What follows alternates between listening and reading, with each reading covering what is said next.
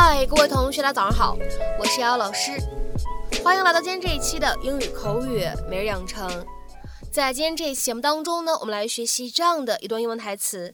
那么它的话呢，来自于《绝望的主妇》第一季第二十一集。首先的话呢，先请各位同学一起来听一下。Isn't this fun trying different dishes and opening the mind to new experiences? Isn't this fun? Trying different dishes and opening the mind to new experiences. 尝试不同的食物，体验新生活，多有趣啊！Isn't this fun? Trying different dishes and opening the mind to new experiences. Isn't this fun? Trying different dishes and opening the mind to new experiences. 今天这样一段英文台词当中呢，需要注意的发音技巧呢会比较多一些。首先的话，isn't this 放在一起呢，可以有一个不完全爆破的处理。我们呢可以读成是 isn't this，isn't this。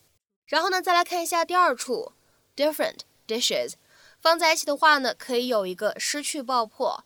我们呢可以读成是 different dishes，different dishes，different dishes。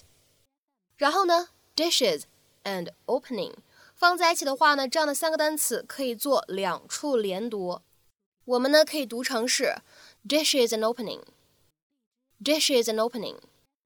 然后呢，再来看一下最后一处发音技巧，mind 和 to 放在一起呢，可以有一个失去爆破的处理。我们呢可以读成是 mind to，mind to，mind to。Mm.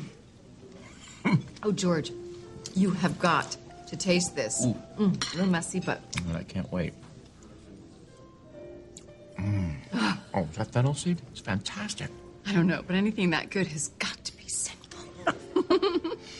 Isn't this fun trying different dishes and opening the mind to new experiences? Rex just hates these cook's tours.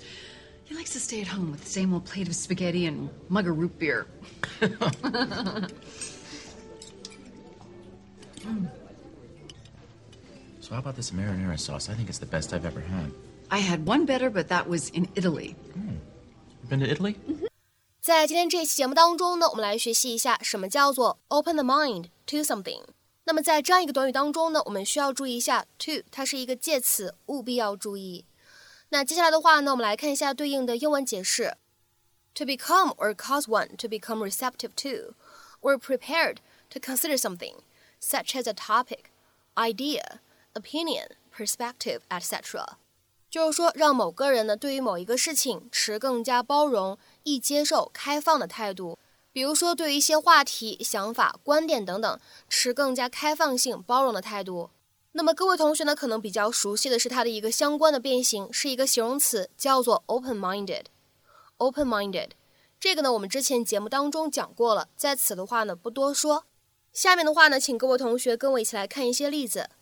第一个，being in college。really helped open my mind to the myriad of beliefs and ideas.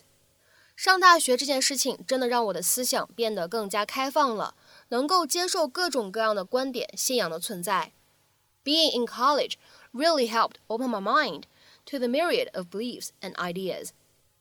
再比如说呢，我们来看一下第二个例子。I know you are hesitant about seeing a psychic about this, but try opening your mind a bit. You might be pleasantly surprised. 我知道去见通灵师聊一聊这事儿，你还是挺犹豫的。 但是思想可以开放点，你有可能会感到很惊喜呢。I know you're hesitant about seeing a psychic about this, but try opening your mind a bit. You might be pleasantly surprised. 再比如说呢，我们来看一下下面这样一个例子：He's eager to open the minds of his audience to different kinds of music. 他很希望能够让他的听众接受不同的音乐形式。He's eager to open the minds of his audience to different kinds of music。 在口语当中呢，你也可以使用 be open-minded about something，或者呢 keep an open mind about something，或者 keep an open mind on something 来做同义替换。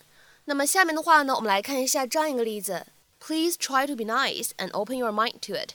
It's not as bad as you think. 请试试用开放的心态面对这个事物，它没你想的那么糟糕。所以呢，在这样一个例子当中的第一句话，我们也可以说成是 Please try to be nice and keep an open mind on it。你也可以说 Please try to be nice and be open-minded about it。好，那么在今天节目的末尾呢，请各位同学尝试翻译下面这样一句话，并留言在文章的留言区。现在的大多数年轻人会抱着开放性的心态了解新事物。现在的大多数年轻人会抱着开放性的心态了解新事物。那么这样一句话应该如何去使用我们刚刚学习过的短语去造句呢？我们今天的话呢就先分享到这里，拜拜。